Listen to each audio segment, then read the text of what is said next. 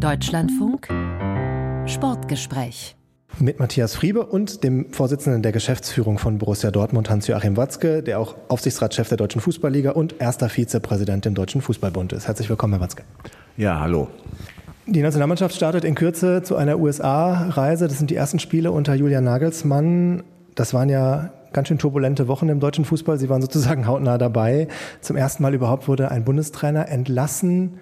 Mussten Sie sich auch manchmal schütteln, wie turbulent das gewesen ist im September?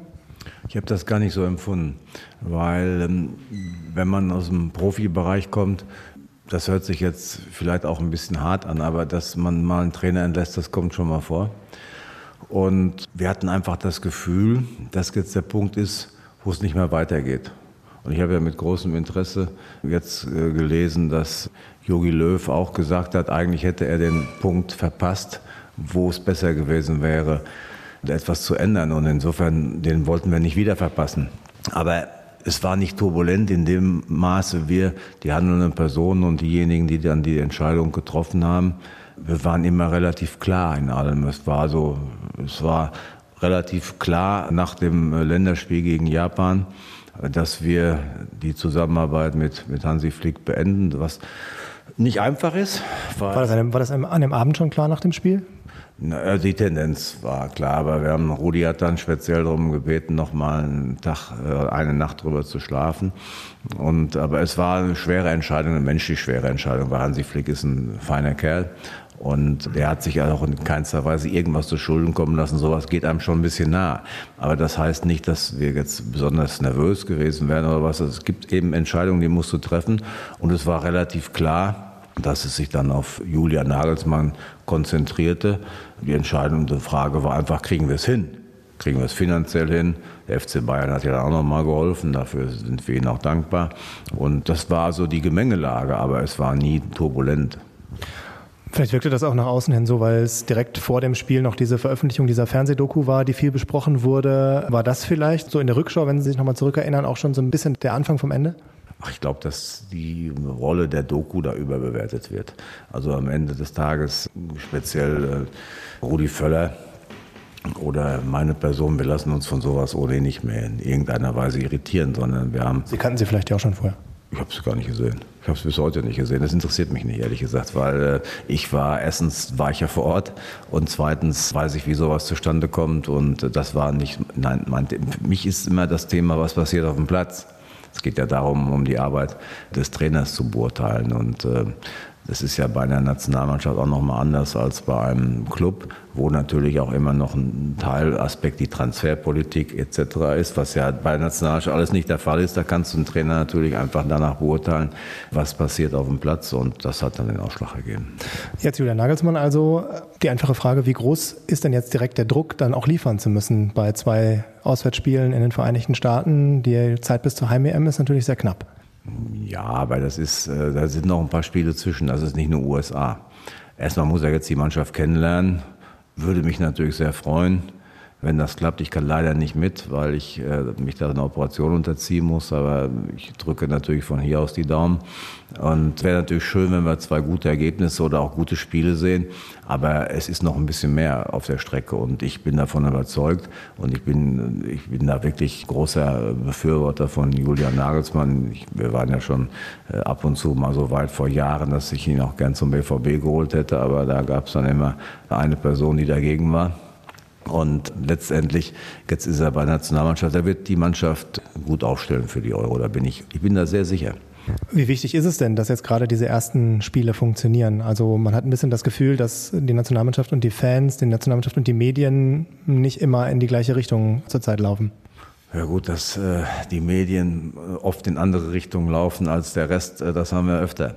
Aber Fakt ist, wenn die Fans, wir haben es ja jetzt in Dortmund gesehen gegen Frankreich, die Fans wollen einfach eins sehen, dass die Spieler für das, was sie tun, brennen. Und das tun sie eigentlich, weil die gehen alle gerne zur Nationalmannschaft. Ich sehe das ja bei unseren Spielern, die sind ja auch schon eine Woche vorher immer nervös, ob sie auch eingeladen werden. Aber da, sie müssen es auch auf den Platz rüberbringen. Und, und, und Julian kriegt sie dahin. Dass, du musst einfach, so wie gegen Frankreich, der Rudi das auch hingekriegt hat, dass du, du kannst über drei, vier Szenen im Spiel kannst du die Zuschauer komplett auf deine Seite ziehen.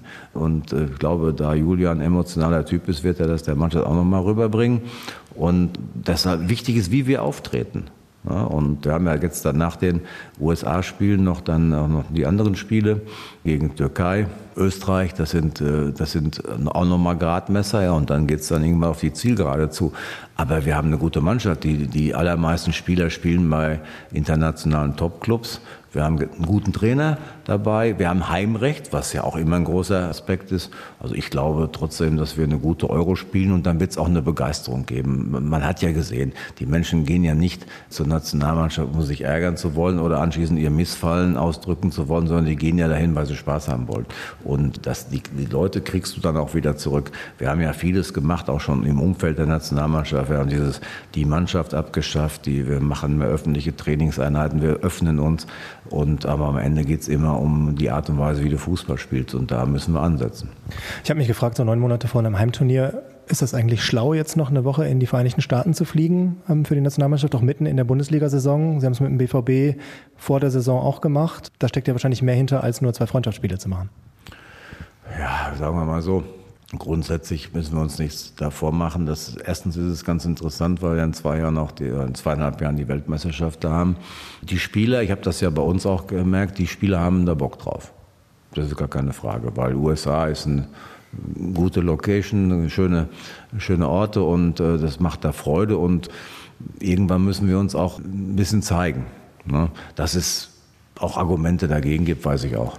Aber die Entscheidung ist beim DFB gefällt worden und das nützt auch nichts, wenn wir jetzt da immer äh, das wieder problematisieren. Da hätten wir als Borussia Dortmund leider den größten Grund dafür, weil wir Freitagsabend spielen müssen. Aber du kannst nicht immer nur an dich denken, du musst auch ans Gesamte denken. Und ich glaube, für den Zusammenhalt der Mannschaft ist die Reise gut. Aber wie wichtig ist das auch aus anderen Erwägungen, auch beim BVB, wenn Sie es ja nicht nur um eine Vorbereitung in den USA zu machen, äh, machen, also Sponsorendeals, Marketing, Bekanntheitsgrad. Ist das auch für die Nationalmannschaft entscheidend, in den Vereinigten Staaten bekannter zu werden noch vor der WM, die dann da ansteht? Oder wie kann man erklären, dass diese Reise wichtig ist? Ja, sagen wir mal so. Die, die äh, ökonomischen Daten sind beim Club deutlich interessanter als bei Nationalmannschaft. Aber es ist natürlich auch ein Zeichen, ein Zeichen an, an den Gastgeber der nächsten Weltmeisterschaft, auch ein Zeichen, dass wir auch mal außerhalb von Europa uns zeigen. Das hat es auch immer schon gegeben. Das ist nicht das erste Mal. Ich kann mich noch erinnern, als ich Kind war, da gab es Südamerika-Reisen etc. pp. Das ist eigentlich äh, auch ein Zeichen von Offenheit für solche Dinge. Und ich glaube, dass es gut ist, jetzt die Mannschaft mal eine längere Zeit zusammen zu haben, jetzt auch gerade für den neuen Trainer, in einem Umfeld, was sie eigentlich ganz gut finden. Sie gelten ja auch als Befürworter, dass die Bundesliga mehr ins Ausland geht und sich vermarktet. Die Premier League ist natürlich unerreichbar, was das angeht. Ist das sozusagen fast schon langfristig gesehen für den deutschen Fußball, die Liga mit reingenommen, eines der wichtigsten Themen überhaupt, im Ausland viel präsenter, auffindbarer und attraktiver zu werden? Ja, die Frage ist, wenn wir Geld verdienen wollen, wenn wir mittelfristig international nicht den Anschluss verlieren wollen, dann ist das äh, speziell für die größeren Clubs, aber auch für die Bundesliga insgesamt, ist es wichtig. Ich habe auch kein Problem damit, wenn man sagt, nee, das brauchen wir alles nicht. Wir wollen hier unseren, wir machen hier einen Closed Shop und das ist auch in Ordnung. Nur dann darf man aber auch nicht mehr meckern, wenn wir dann internationalen Anschluss etwas verlieren, gerade auf Clubebene. Das ist dieses Wasch mit dem Pelz, aber mach mich nicht nass. Das ist das, was mich immer aufregt. Klar machen wir diese Reisen, um A, den jeweiligen Gastgebern, die ja auch unsere Partner sind, dann bei den Fernsehrechten im Ausland, auch Respekt zu zollen. Das ist oftmals im Ausland auch ein großes Thema, gerade wenn du nach Asien gehst, auch, auch in den USA. B, wollen wir natürlich auch da Geld verdienen, weil wir das auch brauchen. Wenn Sie jetzt mal zum Beispiel unsere Champions League-Gruppe sich angucken, die ja sowieso unfassbar ist, aber wir spielen ja nicht mehr nur gegen Paris, wir spielen gegen den Staat Katar, wir spielen gegen Saudi-Arabien, ja, und AC Mailand, die kriegen ihr Geld aus Amerika. Und wir müssen es selbst verdienen. Und wenn wir das aber auch noch nicht mal mehr dürfen, dann haben wir keine Chance mehr. So ehrlich muss man sein. Sprechen wir noch drüber. Wenn Sie den AC Mailand ansprechen, wir nehmen am Donnerstagmittag auf. Sie haben gerade mit dem BVB 0 zu 0 gespielt gegen den AC Mailand in der Champions League. Das ist ein Club, die verdienen, die sind mittlerweile eine der bekanntesten Marken in den USA, was da schon was bedeutet. Die verdienen einen Großteil ihres Geschäfts in den Vereinigten Staaten. Ist das vorstellbar, dass der FC Bayern, Borussia Dortmund irgendwann ihr Geschäft auch so umstellen, dass sie vor allen Dingen zwischen Los Angeles und New York funktionieren? Nein, das ist ja auch, das ist ja auch nicht so. Am Ende des Tages muss auch der AC Mailand in Italien funktionieren. Und die haben ja nun lange Jahre nicht funktioniert. Deshalb haben wir auch schon 20 Jahre nicht mehr gegen die gespielt. Aber jetzt sind sie gerade wieder sehr stark, haben einen neuen Owner, der natürlich auch da entsprechend deutlich investiert hat. Aber wir werden immer, Borsigplatz ist unsere Heimat, aber wir haben trotzdem einen internationalen Anspruch. Weil auch wenn das ähm, vielleicht ein, eine Minderheit anders sieht, aber Fakt ist eins, die allermeisten BVB-Fans auch, äh, die leben schon mit dem Thema Europapokal. Das ist hier feste Institution seit 60 äh, Jahren oder noch länger und äh, idealerweise auch mal ab und zu mit dem Sieg. Aber die Dinge haben sich eben so entwickelt, dass du ohne zusätzliche finanzielle Möglichkeiten, wir sind ja sowieso auf dünnem Eis, weil wir uns komplett selbst finanzieren müssen. Aber wenn wir das Eis auch noch dann uns selbst limitieren, dann ist es einfach nicht mehr lösbar. Ich, dann habe ich auch Respekt davor, weil die Leute sagen, für mich ist das nicht wichtig. Aber solange die absolute Mehrheit es noch als wichtig empfindet, müssen wir eben auch sehen, dass wir ökonomisch gut dastehen. 0 zu 0 gegen den AC Mailand, eine ganz schwierige Gruppe. Jetzt hat Newcastle United auch noch gegen Paris Saint-Germain gewonnen. Sie haben die finanziellen und politischen Verhältnisse in der Gruppe schon angesprochen. Ist ja wahrscheinlich aus Ihrer Sicht die denkbar undankbarste Gruppe, die man hätte erwischen können in der Champions League, oder? Ja, ist eine Katastrophengruppe. Da müssen wir uns nichts vormachen, weil äh, jeder von denen und äh, die, also Paris und Newcastle sind uns finanziell, da, da liegen Lichtjahre mittlerweile dazwischen und äh, bei AC äh, Milan ist es jetzt so, dass die durch ihre neuen Owner natürlich auch ganz andere Möglichkeiten bekommen haben. Man muss sich ja nur die Mannschaft mal angucken und es ist, wir sind da schon in einer extremen, ja, ich will nicht sagen Außenseiterrolle. Was uns hilft, ist dieses fantastische Stadion, der Signale Duna Park mit 81.000. Man hat es auch gestern wieder gesehen. Aber es sind natürlich Spiele, die sind spitz auf Knopf. Und auch gestern war es so, dass beide Mannschaften hätten gewinnen können. Es war ein sehr, sehr gutes Fußballspiel, leider Gottes ohne Tore, aber mit sehr vielen Tormöglichkeiten. Und es, diese Gruppe, äh, mir war vom ersten Moment an klar, dass diese Gruppe wird extrem schwierig, das wissen wir auch. Sie haben vor dem ersten Spiel gesagt, Paris ist so ein Stück weit vorne und die anderen drei sind mehr oder weniger auf Augenhöhe im Kampf um Platz zwei. Würden Sie das nach zwei Spielen immer noch sagen? Ja, ich habe das eher so auf die auf die finanziellen Möglichkeiten bezogen. Aber offensichtlich hat ja Paris ähm, ein bisschen Probleme in dieser Phase der Saison. Das ist natürlich auch immer entscheidend, zu welchen Phasen du welche Spiele hast. Gegen uns haben sie natürlich ein bisschen auch das Glück gehabt, dass der Schiedsrichter in einem entscheidenden Moment dann dieses, diese angeschossene Hand beim Süle als Elfmeter gegeben hat. Das hat ihn so ein bisschen den Knoten gelöst.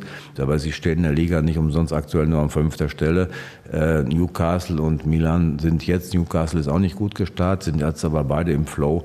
Also das, das, wird noch, äh, das wird noch spannend werden. Und wenn wir diese Gruppe überstehen wollen, dann müssen wir so einen richtigen Bang setzen. Das heißt, wir müssen in Newcastle mal gewinnen oder wir müssen in Mailand gewinnen. Ne?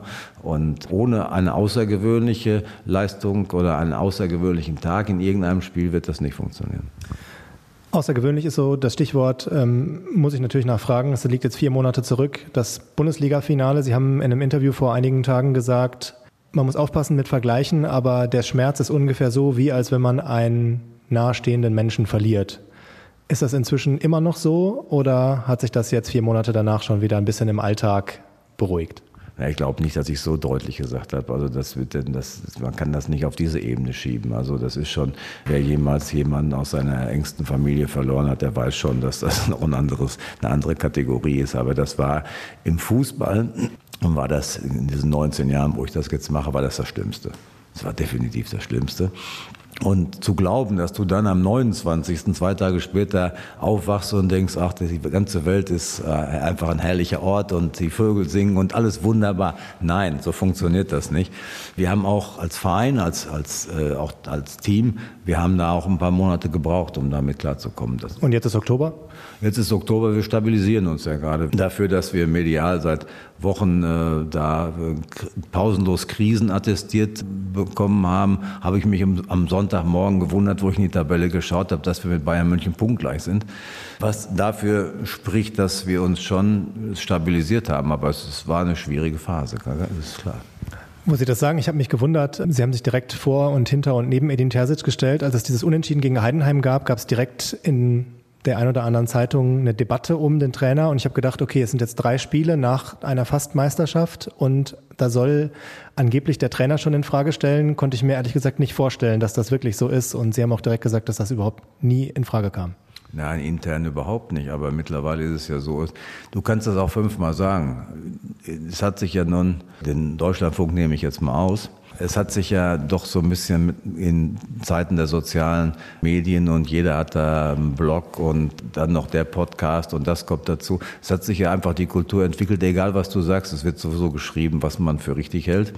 Und die Verhältnismäßigkeit ist einfach nicht mehr gegeben. Sie haben es ja gerade selbst gesagt. Wir hatten nach drei Spielen fünf Punkte. Das war jetzt zugegebenermaßen nicht unbedingt unser Anspruch, aber es ist jetzt auch nicht ein Weltuntergang. Und wir haben in diesem Jahr jetzt in 23, 25 Bundesligaspiele absolviert. Wir haben ein Spiel verloren in 25 Spielen. Bei Bayern München 4 zu 2. Und dann wird medial der Trainer in Frage gestellt. Das ist, das ist ehrlich gesagt, das ist ein bisschen krank.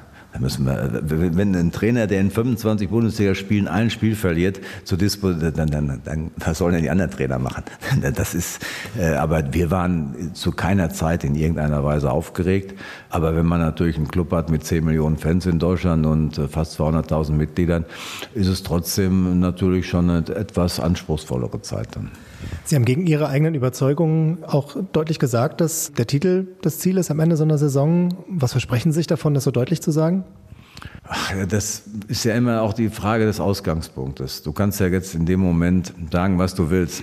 Ist ja immer falsch. Wenn du jetzt gesagt, was, soll, was hätten wir denn sagen sollen? Also diesmal wollen wir den Abstand verkürzen, dass wir im Torverhältnis nicht mehr zehn, sondern noch fünf Tore schlechter sind oder was, das war doch auch keine Aussage. Oder du kannst nicht, wenn du bis zur 89. Minute deutscher Meister warst, kannst du auch nicht sagen, jetzt wollen wir Vierter werden. Es ist, wir haben ja die Latte selbst so hochgelegt, dass es ja gar keine andere Möglichkeit mehr gab. Das, ist, das, ist auch, das, das wird ja auch von uns erwartet, dass wir uns hohe Ziele setzen. Ich persönlich habe immer das Gefühl, dass äh, du kein Ziel erreichst, indem du es vorher postuliert hast, sondern du sollst einfach idealerweise für dich selbst wissen, was du willst und dann hart dran arbeiten. Aber ich weiß ja, wie die mediale Thematik funktioniert und hätten wir gesagt, wir wollen äh, wieder Zweiter werden, da hätten wir uns auch lächerlich gemacht. Insofern haben wir gegen unsere eigene Überzeugung ein bisschen, weil wir eigentlich diese Zielvorgaben gar nicht so wichtig erachten. Wir wollen eh jedes Spiel gewinnen, haben wir das dann eben gesagt und ich habe bis jetzt auch keinen Grund, das zu relativieren. Sie hören das Interview der Woche im Deutschlandfunk mit Hans-Joachim Watzke. Herr Watzke, in dieser Woche erreichte uns die Nachricht, es gibt eine WM in sechs Ländern auf drei Kontinenten. Ganz ehrlich, was war Ihr erster Gedanke? Ja, ich habe das ja so am Rande schon vorher ein bisschen mitgekriegt.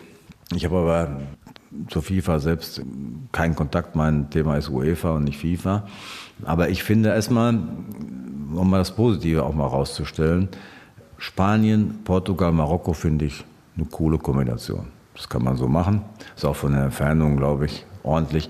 Was man sich jetzt dabei wirklich gedacht hat, da die drei Länder noch vorzuschalten, dafür bin ich ehrlich gesagt äh, nicht im Thema. Ich weiß gar nicht, wo die Argumente da waren. Möglicherweise gibt es auch welche. Ich kann Ihnen eins, ich kann Ihnen eins vorschlagen. Dadurch, dass man drei südamerikanische Länder noch mit dabei hat, scheidet die Südamerikanische Konföderation für die WM 34 auch als Gastgeber aus, bleibt Asien über und damit eine Bewerbung und die heißt Saudi-Arabien. Ist mir sehr, ist ein bisschen spekulativ. Die haben es die schon direkt angekündigt. Ja, dass die es angekündigt haben, ist ja klar. Die Frage ist, ob sie es kriegen, aber ich kann mir das auch vorstellen. Wir müssen einfach, mir, mir gefällt das nicht. Also da müssen wir nicht drüber reden, wenn die dann 34 das kriegen sollten. Aber äh, dafür, wir haben, wir haben in Deutschland auch lange Jahre hart dran gearbeitet, dass wir nicht mehr viel Einfluss haben. Und äh, selbst auch Europa. Wir müssen ehrlicherweise sagen, dass die FIFA mittlerweile sich sehr stark auch in Richtung anderen Bereichen öffnet und der europäische Einfluss ist da die über die Jahre immer weiter zurückgegangen und, und, und der deutsche Einfluss schon mal dreimal. Es ist ja auch ehrlicherweise diese Ämter da im FIFA-Exco, im UEFA-Exco, ich erlebe es ja jetzt gerade selbst, sind ja nicht vergnügungssteuerpflichtig. Normalerweise musst du da einen 20 Kilometer Bogen drum machen, weil du musst permanent Entscheidungen treffen, wo du immer haarscharf abwägen musst und am Ende kriegst du dafür auch immer nur auf die Fresse. Warum haben Sie den Bogen nicht gemacht? Warum sind Sie dann doch reingegangen? Ja, wir können natürlich, die, die Alternative ist ja gar kein Deutscher mehr. Zu glauben, dass das besser ist, muss jeder für sich be bewerten. Aber ich, der eigentlich nur vom Fußball herkommt und nur vom Verein herkommt, für mich war das jetzt ein großer Schritt. Weil das hat sich ja letztendlich ergeben. Alle haben mich bequatscht, ich soll die Liga machen. Da habe ich dann nach 17 Jahren habe ich das 17 Jahre lang elegant umdribbelt, habe mich immer verweigert und dann am Ende da habe ich mich einmal breitschlagen lassen. Damit bist du automatisch erst der Vizepräsident im DFB. Und dann kommt die Frage, willst du nicht ins UEFA Exco? Jetzt kann man dann sagen, nee, ich brauche das nicht. Das wäre auch die richtige Antwort gewesen. Aber auf der anderen Seite, wenn man eine Verantwortung hat, muss man auch versuchen, ihr irgendwie gerecht zu werden. Unser Einfluss, wir können nicht immer nur schimpfen auf alles, was in der UEFA und der FIFA passiert, aber uns selbst dann auch verweigern zu partizipieren. Und, äh, aber es, es macht oft keinen Spaß. Mit dieser Rolle, sagen nicht wenige, sind Sie der wahre, starke Mann im deutschen Fußball, der mächtigste. Ja, ich kann diesen ganzen Quatsch ehrlich gesagt nicht mehr hören. Diese im Prinzip eine ähnliche Rolle hat mein ehemaliger Präsident Reinhard Rauber zwölf Jahre gehabt. Und niemand hat da in irgendeiner Weise mal so einen Spruch geprägt. Ich weiß nicht. War aber nicht im Exco. Er war nicht im Exco, das ist, da haben, da haben Sie recht. Aber äh, am Ende bedingt sich alles miteinander und äh, es geht noch gar nicht. Macht, das hat mit Macht nichts zu tun. Ich habe vielleicht einen minimalen Einfluss im UEFA Exco, dass ich aufgrund meines guten Drahtes zu, zu mal mit ihm unter vier Augen sprechen kann. Aber der, der Einfluss, der ist, der ist nicht groß. Das ist, ähm, da sind so und so viele Leute, die sind teilweise auch schon sehr lang drin. Du kannst immer mal versuchen, dass. Ich habe natürlich ein paar Dinge, die ich auf der Agenda habe, zum Beispiel die Stehplätze. Gibt es leider nicht bei der Europameisterschaft? Gibt es nicht bei der Europameisterschaft, aber bei der Champions League. Und das da, das war, da war ich sicherlich federführend daran beteiligt. Da war es sehr, da waren alle anderen sehr defensiv. Da habe ich, das habe ich so zu meinem Thema gemacht. Und genauso dieses Thema der Financial Sustainability. Das ist etwas, was mir sehr am, am, Herzen liegt, aber den großen Einfluss hast du da nicht. Und ich beim DFB ist Bernd Neuendorf ist Präsident. Ich habe überall ein bisschen Einfluss und wenn ich gefragt werde, ob ich helfen kann, dann tue ich das auch. Aber ich gebe weder beim DFB noch beim UEFA Exco in irgendeiner Weise irgendein Tempo vor. Das wird total übertrieben. Ist auch eine spannende Frage. Es gab ja ein bisschen Ärger nach dieser UEFA-Entscheidung, die russischen Teams wieder zuzulassen. Sie haben dafür gestimmt, haben sich auch erklärt, war nachher zu lesen im DFB-Präsidium. Ich habe mich gefragt, gab es eigentlich vor der Abstimmung schon eine irgendeine Abstimmung zwischen dem DFB und Ihnen oder stimmen Sie als Hans-Joachim Watzke ab und nicht als Vertreter des DFB? Ja, also normalerweise, äh, ich bin ja als Person gewählt, aber das ist nicht meine Vorstellung, wie man äh, so partizipiert. Natürlich haben wir das im Vorfeld mit den wesentlichen Leuten abgesprochen. Und ich gebe auch ganz ehrlich zu, das war eine Entscheidung, die ist mir sehr, sehr schwer gefallen weil es gibt auch eine Menge Argumente für die andere Seite. Das ist auch klar. Warum hat die Seite dann bei Ihnen überwogen am Ende, wenn auch knapp? Ja, es waren 51, 49 Entscheidungen, ehrlicherweise, weil ich für mich einfach gesagt habe, wenn wir jetzt den Kindern und Jugendlichen solche internationalen Spiele verwehren, wem nützt das? Nützt das irgendeinem Kind in der Ukraine? Nützt das irgendjemandem? Oder ist der Effekt einfach der, dass wir den Kindern und Jugendlichen, die dann äh, solche Begegnungen und Begegnungen sind ja auch oft fruchtbar international. Wir bringen die eigentlich im Prinzip, wir, wir, wir ketten sie noch fester an ihr, ihr Regime und der Schuldige sind dann die anderen.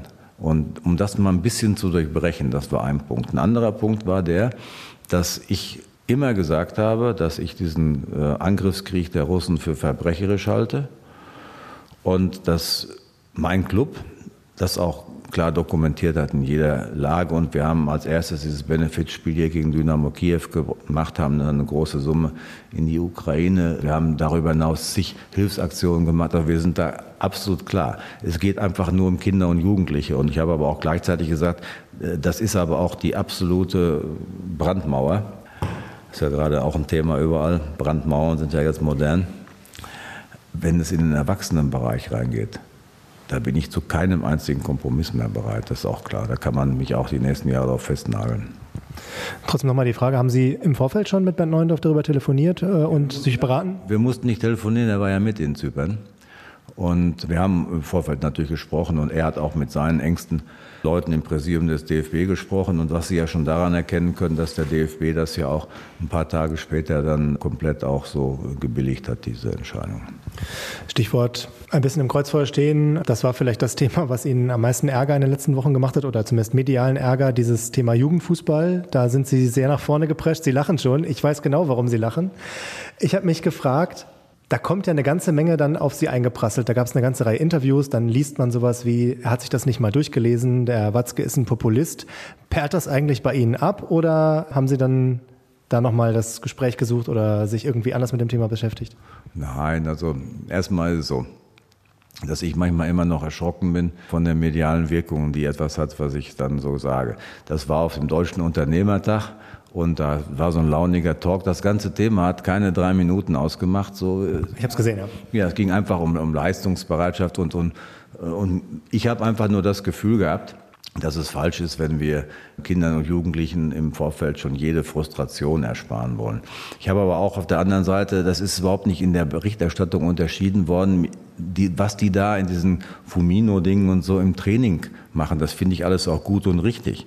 Ich habe nur immer so ein ungutes Gefühl gehabt, dass man diesen Wettspielcharakter nicht mehr so aufrechterhalten will. Aber Fakt ist auch, ich wusste auch, dass das schon beschlossen ist. Und es wäre auch deutlich klüger gewesen, ich habe das auch im Präsidium danach gesagt, äh, wenn ich einfach mal die Klappe gehalten hätte. Also ärgern Sie sich ein bisschen jetzt im Nachhinein? Ärgern ist wieder zu viel gesagt. Ich bin nun mal so, wie ich bin. Ne? Und damit muss man dann klarkommen oder nicht. Man kann aber auch nicht immer nur die ganze Woche sich darüber äh, beklagen, dass nur noch ge irgendwelchen gequälten Mist von allen abgesondert wird, der 27 Mal vorher chemisch gereinigt worden ist und dann aber äh, dann auf mich eindreschen, wenn ich, ich sage einfach in, in, der richtigen Stimmung, sage ich auch ab und zu mal, äh, was ich denke. Ne? Und das ist dann eben manchmal auch falsch. Ich habe mich beim Präsidium schon für die Mehrarbeit, die ich Ihnen gemacht habe, entschuldigt, auch ernst, ernsthaft genommen, weil am Ende hätte ich besser geschwiegen. Aber es ist halt meine Meinung. Und das Verrückte daran ist natürlich, dass ich auf egal was ich in diesen 19 Jahren gemacht habe, ich habe noch niemals so viel Zustimmung gekriegt wie ausgerechnet dafür. Ich bin da noch nicht mal stolz drauf. Aber es gab eine ganze Menge Applaus auch, als Sie das gesagt haben. Ja, nicht, nicht nur da, äh, das war aber überall. Ich habe Zuschriften bekommen. Ne? Die Leute in den Stadien, ne? Äh, die sind da auf mich zugesprungen. Ich kam kaum noch rein. Aber am Ende des Tages war es trotzdem überflüssig. Und aber wie erklären Sie sich das, dass, es das, dass das so polarisiert? Ja, weil es natürlich auch nicht ganz falsch ist. Aber Fakt ist, es ist eben beschlossen und dass ich bin Demokrat und habe ich das auch zu akzeptieren. Und insofern war es taktisch ungeschickt, das nochmal anzu. Ich habe aber nicht damit gerechnet, dass das so eine Welle schlägt. Also ich hätte, hätte am Ende hätte ich es mir gerne gespart, ohne dass ich aber jetzt äh, meine Meinung jetzt komplett ändern würde. Wir haben bei uns im, in unserem Players-Podcast haben wir mit einem gesprochen, der das wissenschaftlich entwickelt hat und der sagt, es gibt viel mehr Ballaktionen, viel mehr Dribblings, viel mehr Siege und Niederlagen. Es geht eigentlich viel mehr um Leistung als vorher. Ja gut, und warum schafft man die Tabellen dann ab? Aber ich will diese Diskussion nicht mehr führen, das Thema ist durch.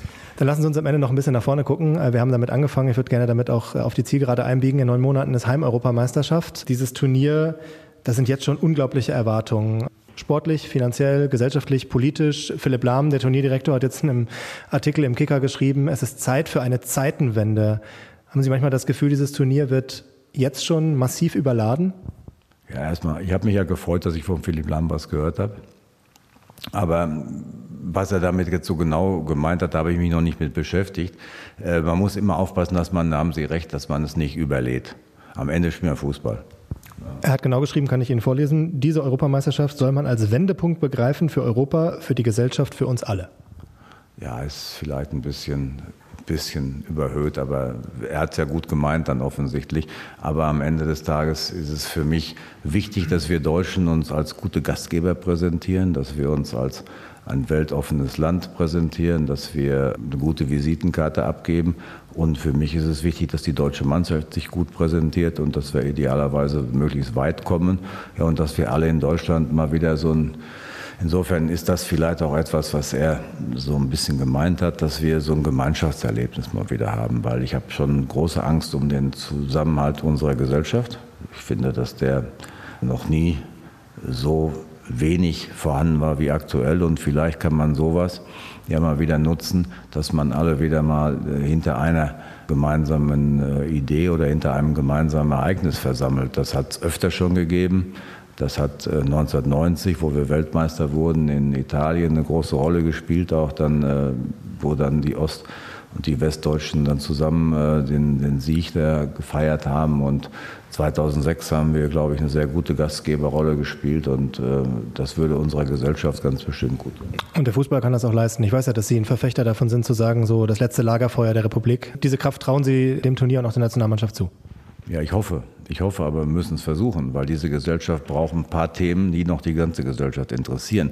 Wenn wir irgendwann so weit sind, dass es kein einziges Thema gibt, wo die oberen 20 und die unteren 20 Prozent der Gesellschaft noch ideologiefrei darüber diskutieren können, dann hat die Gesellschaft verloren. Dieser Fußball ist aber ja auch, wir haben es gerade schon mal angesprochen, bedroht vielleicht, äh, dieser Fußball, den Sie äh, auch feiern äh, und, und befürworten, durch eben zum Beispiel externe Investoren. Wenn wir jetzt nochmal das Beispiel Saudi-Arabien nehmen, da ist so viel Geld im Spiel, die haben 800 Millionen ungefähr ausgegeben, um Spieler zu verpflichten. Das macht doch den Fußball im Endeffekt kaputt. Ja, es ist nicht der Fußball, äh, den ich äh, eigentlich gerne hätte, das ist auch klar. Dann gibt es ja zwei Möglichkeiten wenn du diese, ich sag's mal, Auswüchse siehst, gibt es ja zwei Möglichkeiten. Du gehst in die innere Emigration und sagst, mit dem ganzen Scheiß will ich nichts mehr zu tun haben. Das habe ich totales Verständnis. Das ist aber für mich eher nicht das Thema, weil ich diesen Fußball einfach so liebe. Und weil ich versuche, dann wessen noch die, diese Auswüchse ein bisschen zu mildern. Das hätte ich natürlich einfach haben können. Ich hätte weiter nur Borussia Dortmund machen können und ich mache beim BVB keine einzige Stunde weniger als vorher. Habe mir das andere noch mit aufgebürdet, um mit meinem vielleicht dann etwas vorhandenen Einfluss das eine oder andere zu verhindern. Aber dass diese Situation nicht schön ist und dass ich da auch oft drunter leide, da können Sie mal von ausgehen. Das ist nicht mehr das, wo ich eigentlich Fußball äh, für, ja, für stehe. Haben Sie denn die Sorge, dass das irgendwann noch mehr wird, dass Saudi-Arabien irgendwann anfängt, Beteiligungen zu kaufen, die Champions League, ganze Ligen versucht zu übernehmen? Also wir haben das Beispiel aus dem Golf, da gab es diese Konkurrenzserie Liv Golf. Im Endeffekt ist das Ergebnis, die berühmte große PGA Tour ist quasi aufgefressen worden. Ja, natürlich mache ich mir da Sorgen. Das ist sogar keine Frage. Aber die Frage ist, wenn du dir Sorgen machst, ob du dann von vornherein gleich die weiße Fahne hisst oder ob du versuchst, mit bescheidenen Mitteln dagegen anzukämpfen. Thema fürs UEFA-Exco? Sicherlich auch irgendwann ein Thema fürs UEFA-Exco, ja. Und für die FIFA wahrscheinlich noch mehr. Ja, gut, da habe ich ja, wie gesagt, keinen Einfluss. Aber eine Meinung. Ja, Meinung habe ich immer, aber äh, ich muss ja, Sie haben ja gerade selber gesehen, ich muss es nicht immer sagen. Die EM, die jetzt ansteht in Deutschland, wann war die aus Ihrer Sicht ein Erfolg? Ich glaube, es ist nicht so wichtig. Am Ende, da ist, natürlich ist es wichtig, dass wir schon ein paar, also die Gruppenphase überstehen etc. pp. Aber es ist wichtiger. Bescheidener Anspruch. Früher hätte man das anders gesagt. Ja, aber es ist wichtiger, dass wir den Zuschauern das Gefühl vermitteln, dass wir alles für den Erfolg getan haben und alles rausgehauen haben. Ich habe mich 1970 über den dritten Platz in Mexiko mindestens so sehr gefreut wie über die Weltmeisterschaft vier Jahre später, weil was wir, was diese Mannschaft in Mexiko geleistet hat, obwohl sie am Ende nur Dritter geworden ist, das war sensationell. Und das muss man auch immer so ein bisschen, also nicht nur noch immer über Titel äh, zu definieren, das soll auch gar keine Ausrede sein. Wenn alle in Deutschland das Gefühl haben, diese Mannschaft hat begeistert, diese Mannschaft hat es großartig gemacht, dann ist das eigentlich das Ziel, was ich persönlich mir wünsche für diese Euro. Begeisterung als großes Ziel für den Sommer nach der Bundesliga-Saison. Hans-Joachim Watzke im Interview der Woche im Deutschlandfunk. Vielen Dank für Ihre Zeit. Gerne, Dankeschön.